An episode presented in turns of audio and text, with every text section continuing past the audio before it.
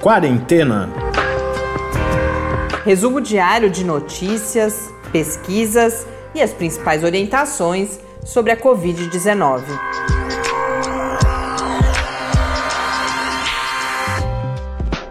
Quarentena, dia 47. Olá, é um prazer iniciar mais este encontro aqui no 47º episódio da nossa quarentena, nesta sexta-feira de feriado. Eu sou Mariana Petson. Eu sou o Tarso Fabrício. Hoje eu queria mandar um abraço pro, pro ou pra, né? A gente não A gente sabe, não é sabe. um apelido. Robs Vieira, que escreveu pra gente no iTunes, Uhum. né? Falando que acompanha, acompanha o podcast. E conversar rapidinho também com a Heloísa e com a Júnia. A Heloísa, na verdade, mandou o recado que funciona o truque do sabonete também para não embaçar o óculos. Para quem não acompanhou, o Tarso já no fim de semana passado deu um uma primeira dica para quem usa óculos. é, ao usar a máscara, embaça a lente, né? Aí o Tarso deu uma primeira dica com a fita crepe e depois a Luísa mandou um vídeo também de uma outra pessoa falando que passar sabonete seco, né? Novo, qualquer sabonete. Na- nos dois lados da lente, depois limpar com um lencinho macio, que também evitaria o embaçamento. E hoje ela confirmou, ela testou também e confirmou que dá certo. E a Júnia, que tinha me pedido o nome do livro que eu estou lendo, que é sobre epidemiologia, é um livro que só eu fui consultar, infelizmente não tem ainda uma versão em português. O nome é The Rules of Contagion, então as regras do contágio, que é do matemático e epidemiologista britânico Adam Kucharski. O livro é interessante porque ele eu li um quarto mais ou menos até agora. Ele começa falando de alguns conceitos básicos de epidemiologia, inclusive o seu aspecto histórico, como que eles foram sendo desenvolvidos. E a parte que eu estou lendo agora vai mostrar como que eles se aplicam não só à área que a gente está falando aqui o tempo inteiro, que é a mais óbvia, que são as epidemias na área da saúde, né? Mas também, por exemplo, a, a, quando a, a gente teve a crise financeira, a quebra dos bancos em 2008, como o que acontece com um banco, ou o que aconteceu naquela ocasião com um banco, se espalhou para todo o sistema financeiro. Então, por enquanto, continuo gostando e aprendendo bastante. Então, repetindo, Júnia, é The Rules of Contagion, as regras do contágio, do britânico Adam Kucharski.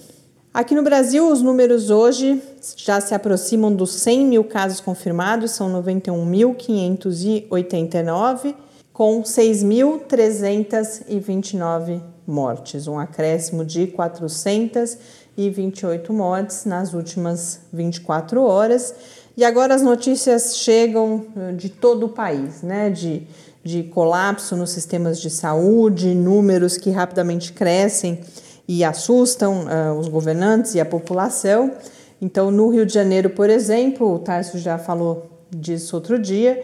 Nesse momento, há 372 pessoas na fila para interna a internação em unidades de tratamento intensivo.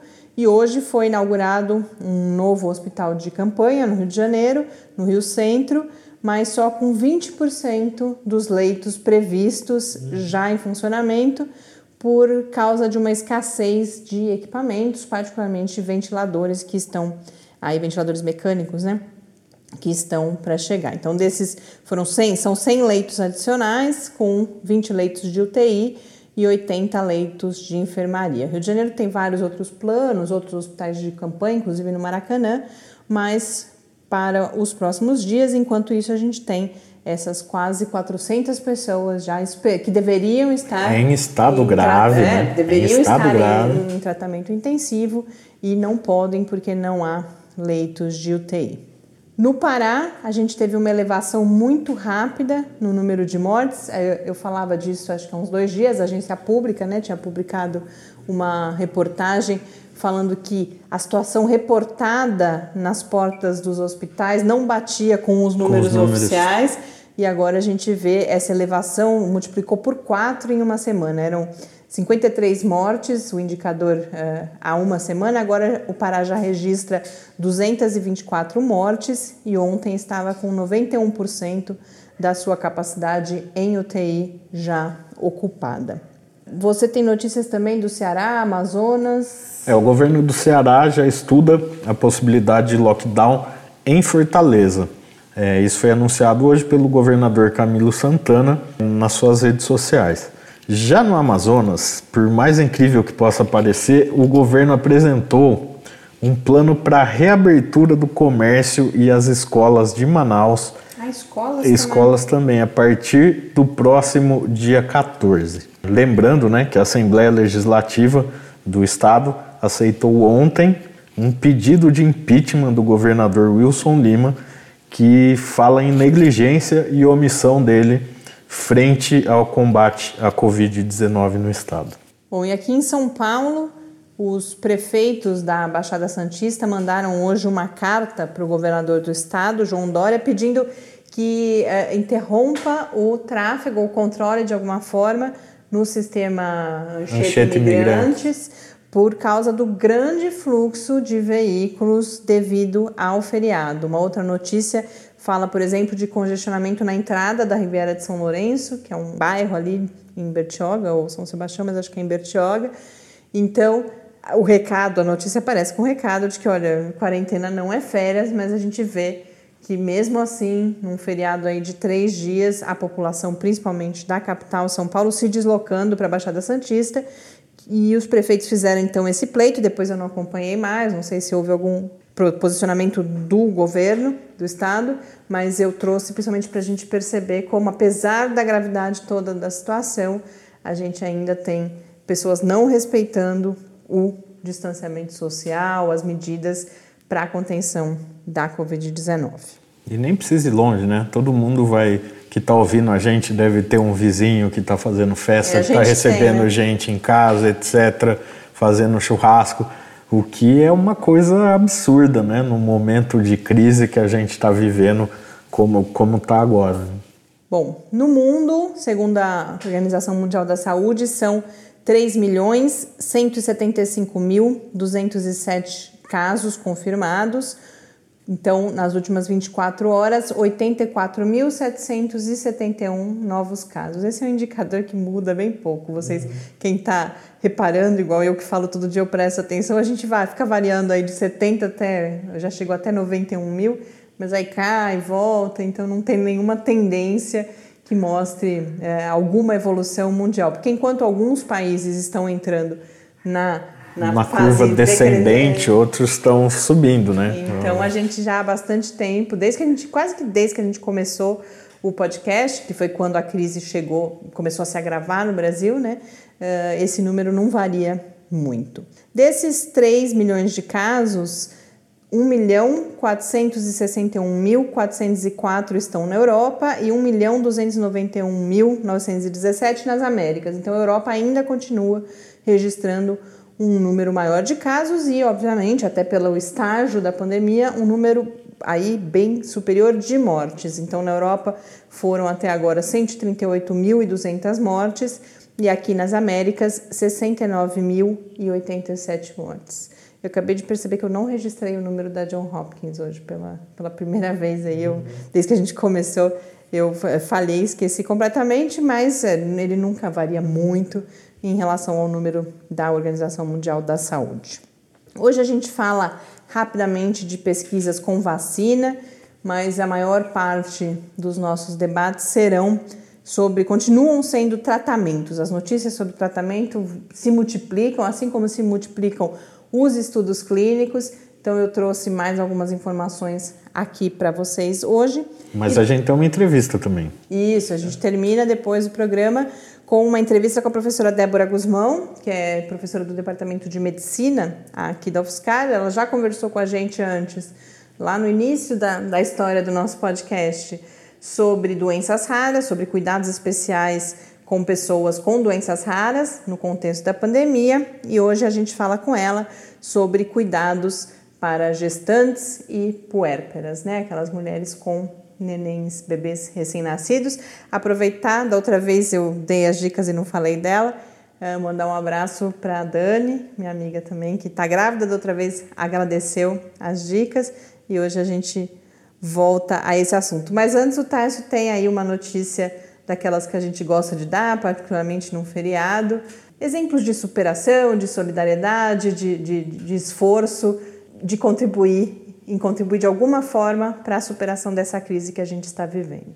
É, a notícia é que um médico francês de 98 anos de idade, ele continua atendendo seus pacientes apesar da pandemia, né? O nome dele é Christian Chenet e ele foi obrigado a fechar o consultório por exigências, né, do, do, das leis que estão vigentes lá, mas ele continua atendendo os pacientes que ele tem em algumas clínicas de repouso mesmo ele sendo alguém de um grupo de risco da Covid-19. É, então, é uma história bem bacana que foi tema de uma reportagem da BBC que a gente compartilha no nosso espaço lá no site do Lab, que é o Quarentena News, no endereço www.lab com i no final, barra quarentena news. E desde já então também lembrando o endereço para você falar conosco, o que é especialmente importante no fim de semana, em que a gente pede para quem não, é, não nos acompanha ainda há mais tempo, a gente pede que as pessoas compartilhem conosco. A gente tem, tenta no fim de semana trazer outras reflexões associadas à Covid-19, claro, a esse contexto todo de distanciamento social, mas que abordem sobre, sobre outros pontos de vista uh, também dicas culturais, dicas de atividades para realizar nesse período de distanciamento, cuidados com saúde mental, relatos de experiência de como que as pessoas estão vivendo esse período e a nossa pandemia, que a gente está recolhendo receitas de pão que nós vamos fazer aqui em casa, compartilhar no nosso Twitter. Compartilhamos anteontem a primeira, que era uma receita do Tarso, de, uhum. do Tarso não, né? Mas que o Tarso elegeu aí para a gente fazer. Já temos aí mais umas três ou quatro que vamos. Até on, hoje ou ontem chegou, a gente fez compras de supermercado, compramos mais farinha do que o normal para fazer pães agora. Então, se você quiser participar de qualquer uma dessas iniciativas ou mandar sua dúvida, sugestão, só contar para a gente que está por aí. O e-mail é podcastquarentena@gmail.com ou você pode falar com a gente também pelo Twitter no Quarentena Cast. Aí, antes de, da gente continuar com as notícias, eu queria dar uma dica que o Lab ele produziu um videozinho de animação falando sobre os cuidados que a gente deve adotar na utilização das máscaras. Então ele está disponível lá no nosso site no www.lab com final, também no Facebook do Lab UFSCar e nos nossos canais no YouTube também, que são fáceis de achar, é só colocar. No Instagram, no Lábio Fiscar, exato, tá em, em, todas então, as nossas redes. a gente a compartilhar, que é a única forma que a gente tem de fazer esse tipo de informação ganhar mais visibilidade. Falando de vacinas, a revista Nature trouxe um texto, uma notícia, né? Uh, uma, um ensaio de certa forma, falando de um desafio na produção de vacinas que a gente às vezes não, não tem tão claro. Atualmente já são mais de 90 vacinas sem, em diferentes estágios né, aí de pesquisa, seis delas já iniciando a fase de testes clínicos, com aplicação, portanto, em seres humanos. E a reflexão que esse texto traz é que é impossível 90 vacinas, ou até uma fração disso, irem todas elas para as fases finais de pesquisa, que são os testes de eficácia, por várias razões, particularmente porque é, é, são necessários conjuntos grandes de pessoas e são é, etapas bastante caras. Então, o texto vai falar da importância de coordenação e de que existam mecanismos ou critérios de priorização de quais vacinas vão entrar na fase de teste de eficácia. É claro que algumas vão ficando pelo caminho, né? Algumas que não, não passam em fases anteriores, seja de estudos in vitro, de testes em animais, depois as primeiras etapas que são de segurança, mas mesmo aquelas que chegarem até o fim, possivelmente nem todas poderão ir para os testes clínicos. A própria Organização Mundial da Saúde tem um esforço de coordenação, que é o estudo uh, chamado de Solidarity, né, de solidariedade, e outras, outros consórcios aí no mundo já também estão se organizando, diferentes indústrias farmacêuticas se, se aliando a instituições governamentais. Mas essa é uma questão posta e o que esse texto, que a Nature coloca, é, é a questão: bom, como priorizar? E aí, dois uh, critérios que são sugeridos ali é que aquelas vacinas cuja capacidade de produção em um curto espaço de tempo seja maior, devem ser priorizadas, porque não adianta nada você chegar a uma ótima formulação e aí as doses não poderem ser produzidas, porque você não tem a planta para produzir aquela vacina, ou não tem a capacidade de investimento, ou não tem os parceiros adequados. Então, um critério seria essa capacidade de produção, e a outra, a resposta imune gerada nas etapas anteriores do estudo, que já são um indicador, portanto, da eficácia dessa vacina. Mas, além disso, é importante lembrar, a gente falou disso já há um tempo e o texto fala disso, que uma vacina só certamente não será suficiente.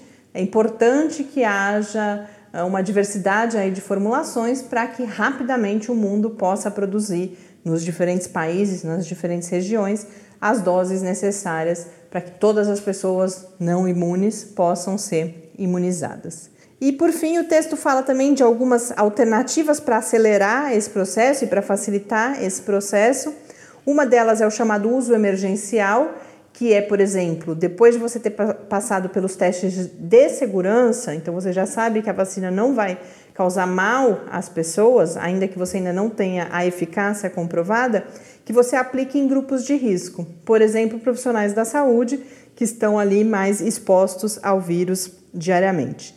E a segunda alternativa é o chamado challenge, né? Estudos challenge, que são você infectar propositalmente, por exemplo, indivíduos jovens e que você entende que o risco de agravamento é menor, voluntários, é claro, devidamente informados. Então, é, essas são todas questões postas na mesa aí que precisam ser enfrentadas.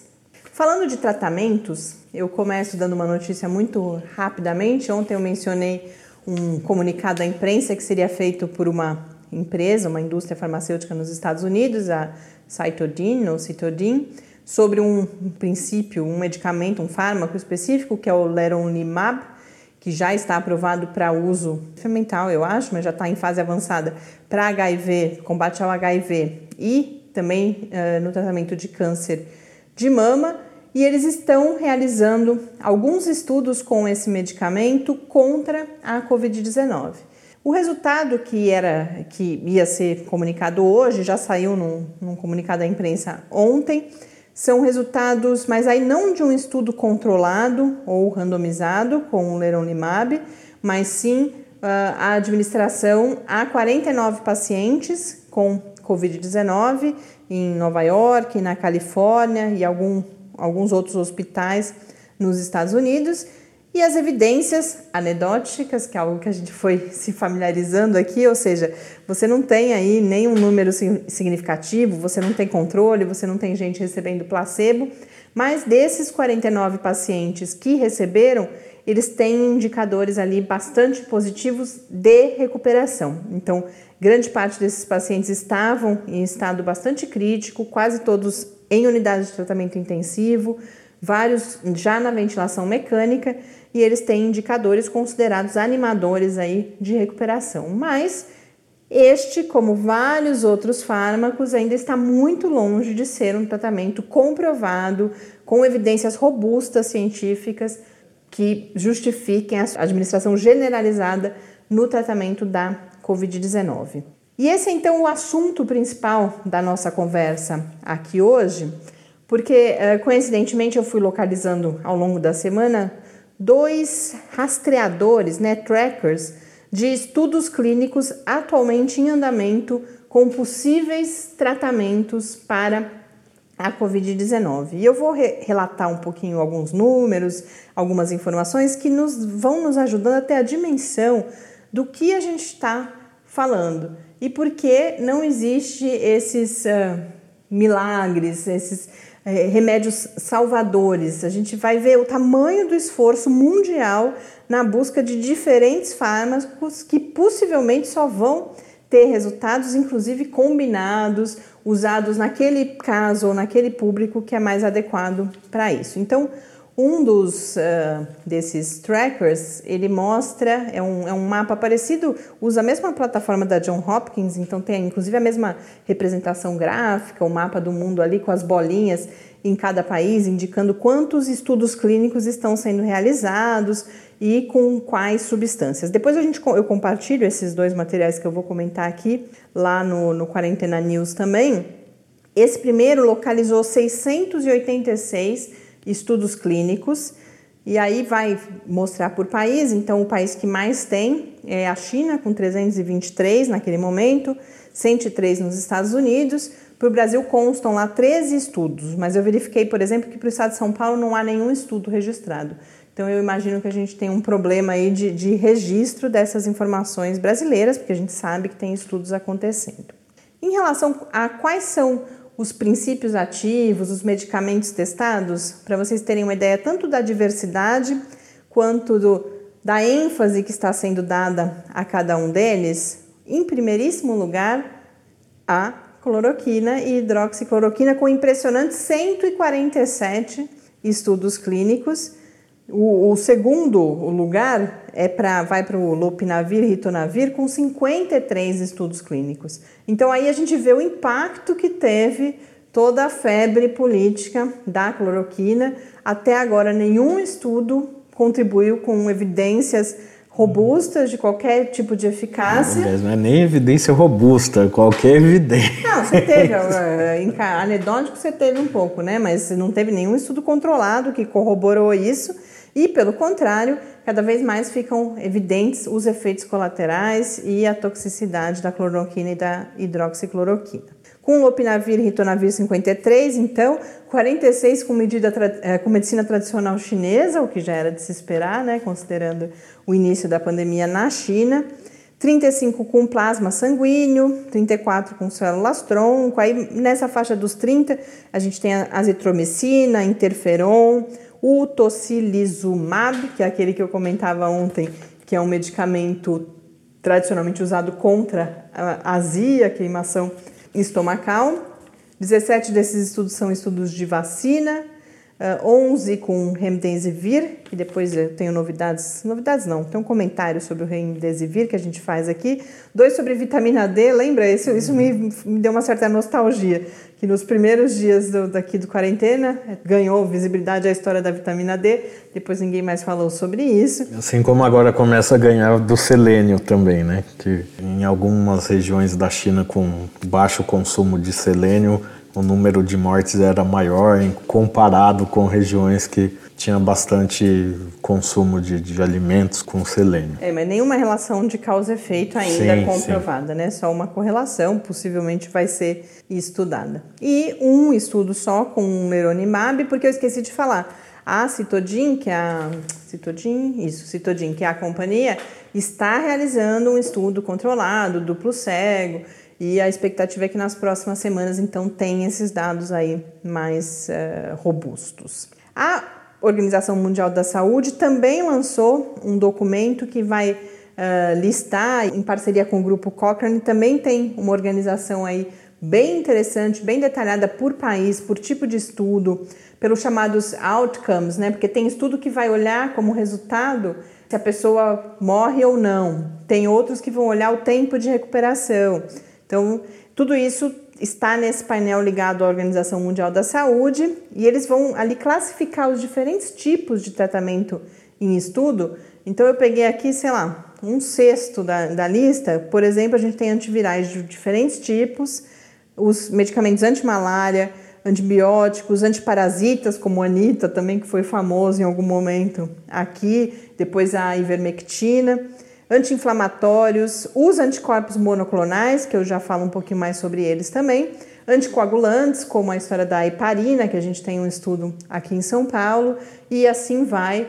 Então, é, a gente percebe o desafio que é. Porque, por que, que tem essas diferentes substâncias? Porque cada uma delas age de forma diferente, em alvos moleculares diferentes. com efeitos colaterais diferentes, sendo mais eficazes em um, em um público do que no outro. Então é todo em um estágios xadrez, diferentes da doença, né? É todo um xadrez aí que precisa ser construído para a gente tentar daqui a pouco ter uma condição melhor de enfrentamento da Covid-19. Nesse caso, eles localizaram 506 estudos clínicos, então cerca de 200 a menos né, do que o outro painel, com 278 recrutando, porque eu falei em 686, mas vários deles uh, ou terminaram antes ou já estão encerrados. Esse outro, essa outra fonte de informação aqui tem essa, essa questão do ainda estão recrutando pessoas, 278 estudos.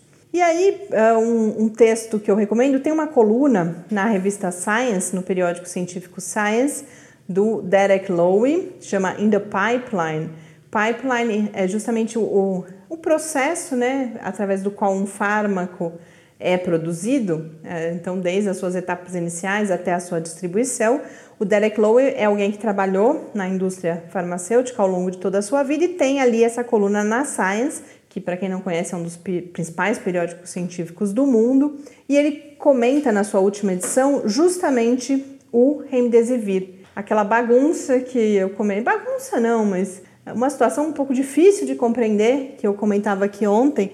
A gente teve só nessa semana três estudos diferentes sendo divulgados, só um publicado, os outros dois com comunicados preliminares sobre o Remdesivir, que era considerado uma das principais apostas, mas esses estudos, um que é maior, traz dados animadores, mas esse ainda não foi publicado.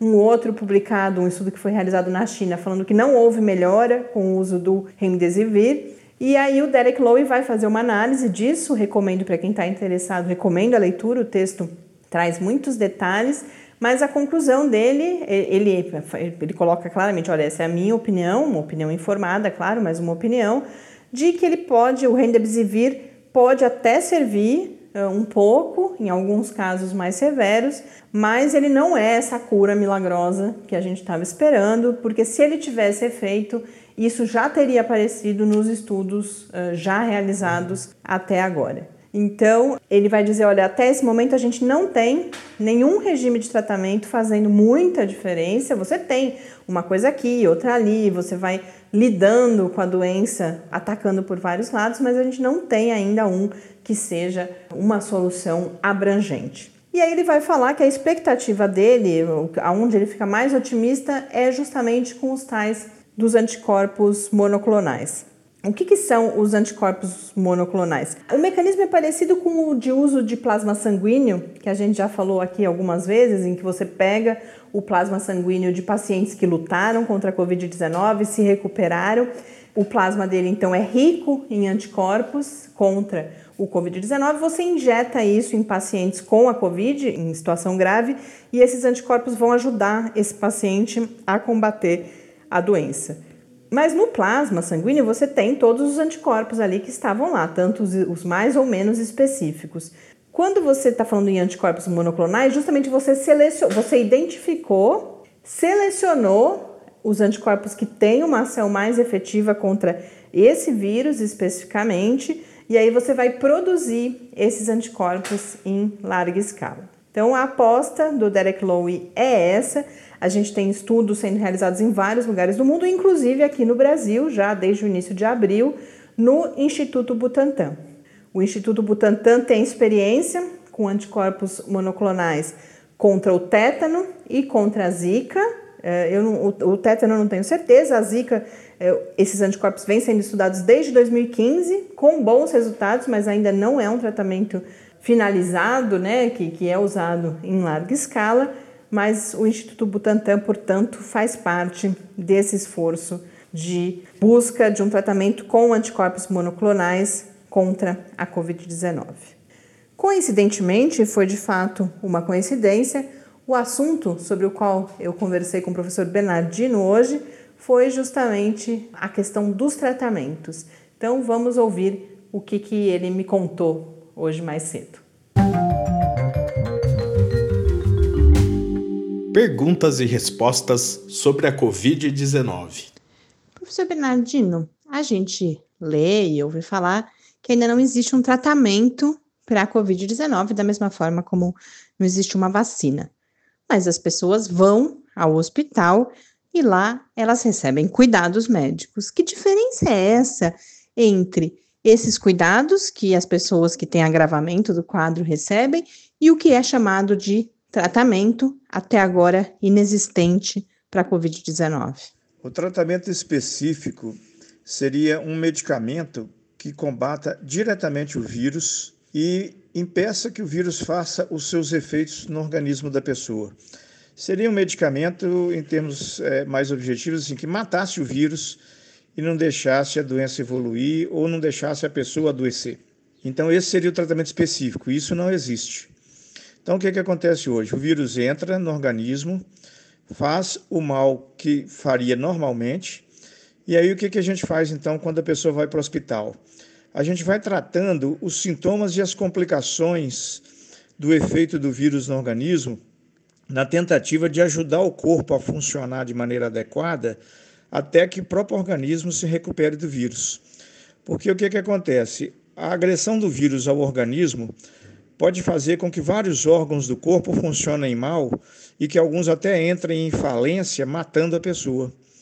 Então, o que, que a gente faz? A gente dá um suporte para que esses órgãos funcionem um pouco melhor, mesmo diante do problema do vírus, para que o organismo ganhe tempo para se recuperar do vírus.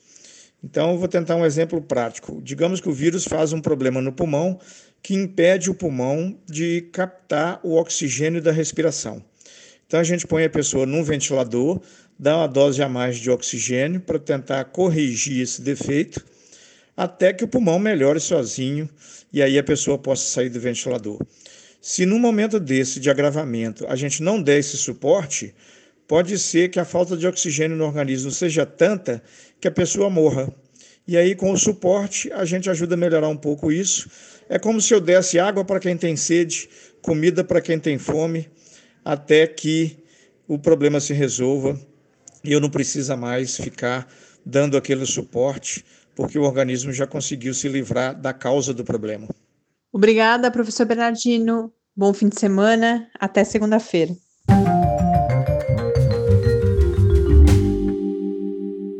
de volta aqui no Quarentena para a gente encerrar este nosso episódio. Como eu anunciei antes, hoje eu conversei também com a professora Débora Guzmão, que é professora do Departamento de Medicina aqui da UFSCar e que integra o grupo chamado de Cuidados Sem Limites do InformaSUS. InformaSUS, que é um projeto do qual a gente é parceiro, um conjunto aí de pessoas da comunidade da UFSCar, docentes, técnicos, estudantes, muita gente da área da saúde, mas também de outras áreas, que se juntou já no início da pandemia. É, o projeto completou ontem, inclusive, 50 ah, dias. Tem um site que é o InformaSUS com informação de qualidade sobre ah, a Covid-19.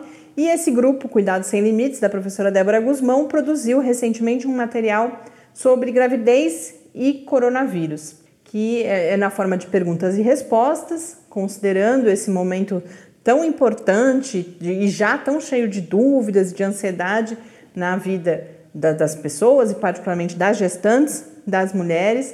O material pensou nas principais dúvidas, então vai falar o que significa as grávidas estarem no chamado grupo de risco, como fazer com pré-natal, vários aspectos relacionados ao parto e também cuidados com o bebê. Tudo isso está nesse material mas agora a gente conversa sobre algumas dessas é, questões, desses apontamentos, com a professora Débora Guzmão.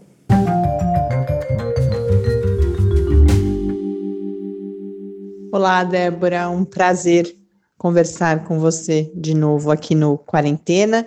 Obrigada por aceitar o nosso convite. Uh, vocês prepararam para o InformaSUS um material sobre com perguntas e respostas, né, para mulheres gestantes e também aquelas que acabaram de ter os seus bebês. É, essa já é uma fase da vida que gera uh, várias expectativas, ansiedades, e aí quando a gente vê o Ministério da Saúde colocando esse grupo, uh, essa população entre os grupos de risco, Imagino que isso é, possa assustar algumas mulheres, junto com toda a incerteza que a gente vive em relação à Covid-19. Então, eu queria que você começasse falando o que, que a gente já sabe, o que, o que a gente já tem de estudos e de recomendações para as mulheres grávidas e puérperas em relação à Covid-19. A gente ainda vive num cenário de extremo desconhecimento ou a gente já tem evidências de como a doença afeta essas pessoas especificamente? E o que significa essa inserção, inclusive, de, como categoria de risco? É algo com que as mulheres precisem se preocupar? Olá, Mariana. Eu que agradeço o contato. É sempre uma alegria ter essa oportunidade de participar do quarentena. A sua pergunta é uma pergunta muito pertinente, porque a gente realmente tem muitas incertezas e poucas evidências relacionadas à doença COVID-19 durante a gravidez. Eu comecei a pesquisar sobre esse assunto porque, na época da epidemia pelo vírus Zika, a gente sabia que existia uma associação muito forte, uma associação de causa e efeito entre mulheres que estavam doentes com o vírus Zika e o nascimento de criança com defeitos congênitos, sobretudo com microcefalia. E agora, diante dessa pandemia por um outro vírus, o SARS-CoV-2, as pessoas, alguns pacientes e até colegas começaram a me perguntar em relação à associação de infecção por Covid-19 e gravidez. E as lacunas de conhecimento na área são realmente muito grandes. Mas algumas coisas que, que a gente tem percebido, que os estudos têm apontado, é que, primeiro, ao contrário do vírus Zika, não existem evidências de defeitos congênitos associados à infecção por SARS-CoV-2, pelo coronavírus. Então, a princípio, a gente não tem nenhuma evidência mostrando que mulheres grávidas que contraíram Covid-19 durante a gravidez, as suas crianças estão sob risco maior do que a população geral para o nascimento de defeito congênito. Isso é uma informação muito tranquilizadora para gestantes, né? O fato de que a gente não consegue, não comprova o aparecimento de defeitos congênitos. Não existe essa associação com o novo coronavírus, como existia, por exemplo, com o Zika vírus.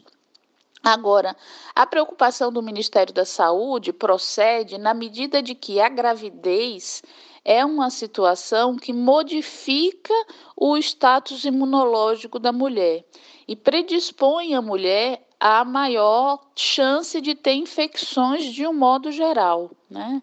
Então, daí essa preocupação do Ministério da Saúde de incluir as gestantes e puérperas como grupo de risco. É, não especificamente por causa do risco do Covid-19, mas porque o sistema imunológico das gestantes ele é modulado de um jeito diferente e de um modo geral elas têm risco para todos os tipos de infecção, inclusive pelo COVID-19. Débora, e fazendo parte do grupo de risco, tendo de certa forma essa maior predisposição a infecções como um todo, que cuidados a mulher gestante deve tomar? Esses cuidados são os mesmos uh, de outros grupos de risco, ou mesmo de todas as pessoas, ou há cuidados específicos? Os cuidados, Mariana, são os mesmos cuidados que a gente orienta para a população geral mas que precisam ser reforçados no caso das gestantes. Então, é muito importante as medidas de isolamento social. As medidas de isolamento social são, até o momento, a maneira mais eficaz que a gente tem contra a disseminação da doença, né? É, contra o espalhamento da, da Covid-19. Então, isso pode ser difícil, porque algumas gestantes têm expectativas, por exemplo, de fazer chá de bebê ou de fazer festinhas é, o que não é de forma alguma recomendável nesse momento. Então, manter as medidas de isolamento social, manter as medidas de higiene que são recomendadas para a população geral. As gestantes que precisam ficar mais preocupadas são aquelas que têm doença de base, né? Então, aquela gestante que já tem asma, aquela gestante que já tem hipertensão arterial, aquela gestante que é diabética, porque essas vão fazer parte do grupo de risco de uma forma assim mais importante, não tanto pela gestação, mas pela doença de base que ela já apresenta. Né? E as medidas são as mesmas medidas da população geral: uma boa alimentação, se possível, fazer exercícios físicos moderados dentro de casa, as medidas de higiene e as medidas de isolamento social que são importantíssimas. Débora, você falou inicialmente dessa motivação, né, para esse seu estudo do tema, essa associação, possível associação com condições como aconteceu no caso da Zika. Felizmente, a gente não vê isso acontecendo na Covid-19, mas uh, eu queria que você comentasse como têm sido os casos de crianças eventualmente infectadas por Covid-19, particularmente recém-nascidos, se a gente já tem informações desses casos, e, nesse sentido, que cuidados uma mãe que, porventura, venha a estar com Covid-19 deve ter em relação ao seu bebê? Por exemplo, no caso da amamentação, que sem dúvida nenhuma é uma dúvida de várias mães, mas também em outros cuidados com essa criança. Então, Mariana, uma mulher grávida com Covid-19, essa doença passa para o seu bebê? Possivelmente sim, né? Há evidências que sugerem que há transmissão intraútero, que uma mulher grávida com Covid-19 pode transmitir a doença para o seu bebê que está na sua barriga. Mas, a despeito disso, apesar disso, não há evidências de que a doença cause defeitos congênitos no bebê. Né? Então, ao contrário da Zika, isso é uma informação muito tranquilizadora. Tranquilizadora para os profissionais de saúde, mas tranquilizadora, sobretudo, claro, para as próprias gestantes. Né? A gente percebe que a taxa de infecção das crianças parece que é mais comum durante o parto. Né? Então, é mais comum que uma mulher grávida com Covid-19 passe a doença para o seu bebê durante o processo do trabalho de parto do que durante a gestação propriamente dita. Então, em função desse histórico de casos já comprovados, onde houve transmissão da doença para o recém-nascido durante o processo de trabalho de parto, o Ministério da Saúde fez algumas recomendações específicas sobre parto em mulheres grávidas infectadas pelo coronavírus. Então, uma primeira é, é, orientação do Ministério da Saúde é que, assim, o que vai determinar se essa mulher deve ser submetida a uma cesárea ou deve continuar e ser conduzido um parto natural é o estado clínico da mulher, né? Mesmo que a mulher esteja doente com coronavírus, se ela tiver uma condição clínica boa, se a doença não for grave, se ela não tiver com insuficiência respiratória, o mais é, é, recomendável é que o parto seja um parto natural, um parto por via vaginal. Agora, não se recomenda parto domiciliar e também não se recomenda parto em casas de parto. Por quê? Porque se eventualmente essa mulher tiver uma complicação da doença Covid-19, o ideal é que ela esteja num ambiente hospitalar, numa maternidade que tenha recursos para socorrê-la, para prestar algum tipo de auxílio médico que ela precise em função da infecção pelo coronavírus. Do mesmo jeito, não se recomenda que mulheres infectadas por Covid-19, infectadas com o novo coronavírus, tenham parto dentro da água, porque dentro da água você tem menos condições de proteger o recém-nascido e aumenta a chance da transmissão materno-fetal durante o parto. Os recém-nascidos que foram infectados durante o parto, o registro que a gente tem sobre esses recém-nascidos, na maior parte das vezes a doença nesses recém-nascidos teve um curso brando, foi uma doença fraca e eles se recuperaram bem. Agora, há repercussões diretas da doença na gestante, na puérpera, em relação ao aleitamento materno. Né? Uma mulher infectada pelo novo coronavírus, uma mulher que tem a doença Covid-19, ela deve manter o aleitamento materno. O Ministério da Saúde não recomenda suspender o aleitamento materno, a não ser, claro, que essa mulher não tenha condições clínicas para amamentar.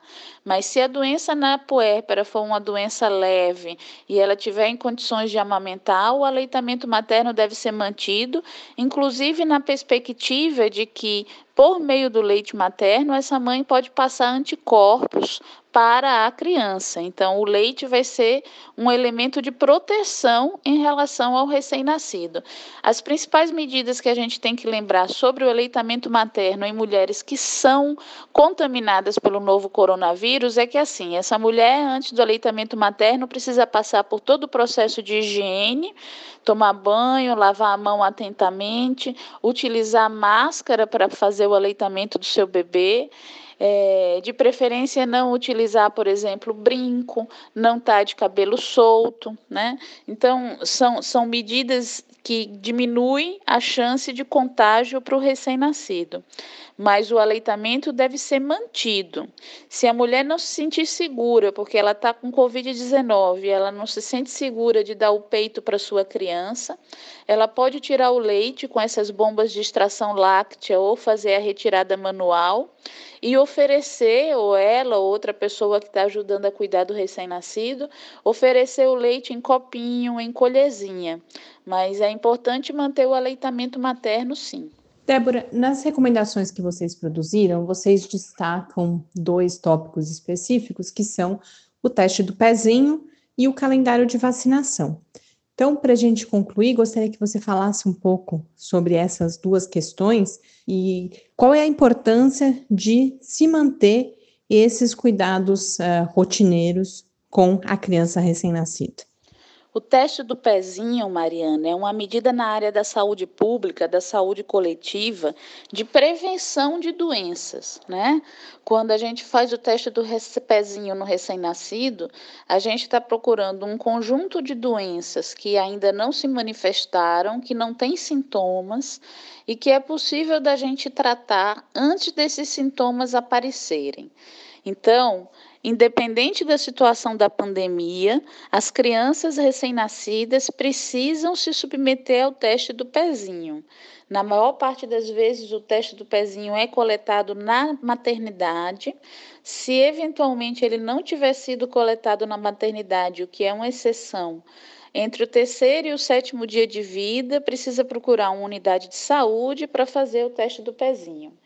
E se o resultado do teste do pezinho mostrar algum tipo de alteração, tem que procurar o serviço de saúde ou pediatra da criança para ver o que, é que tem que ser feito, se precisa ser coletado novo exame, se precisa entrar com uma medicação, se precisa entrar com uma dieta especial. O resultado do teste do pezinho é um tipo de coisa que não dá para dizer assim, olha, eu vou esperar e mais para frente eu vejo o que é que eu faço com esse resultado. Não. Se o resultado foi alterado, tem que procurar o serviço de saúde para entender aquela alteração e entender o que precisa ser feito desde já. Não pode esperar a pandemia passar, porque pode ficar mais grave a situação, né? O teste ele é feito justamente antes dos sintomas aparecerem. A vacinação do recém-nascido também precisa ser mantida, né? Então, a, a, vacinação vai proteger essa criança de outras doenças que não o coronavírus. Então, tem que manter a vacinação. Muito importante a família entrar em contato com a unidade de saúde, tentar entender se tem algum horário específico na unidade de saúde para o atendimento das crianças, levar essa criança na unidade de saúde no momento em que a unidade esteja mais vazia para evitar aglomerações.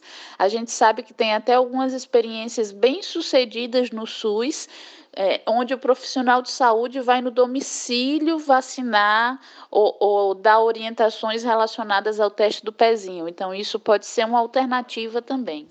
Débora, muitíssimo obrigada por todas essas informações e a gente segue aqui, o espaço segue aberto para que a gente possa pautar outros temas que têm gerado dúvida, expectativas, ansiedade nas pessoas. Muito obrigada mesmo. Eu que agradeço, Mariana, a oportunidade. Um forte abraço para vocês do Quarentena e obrigada pelo trabalho de vocês também. Um abraço.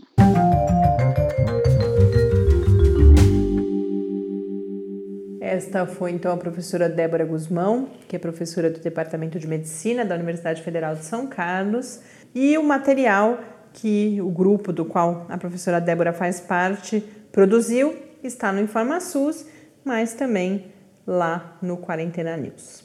Com isso, a gente termina mais esta sexta-feira aqui na nossa quarentena.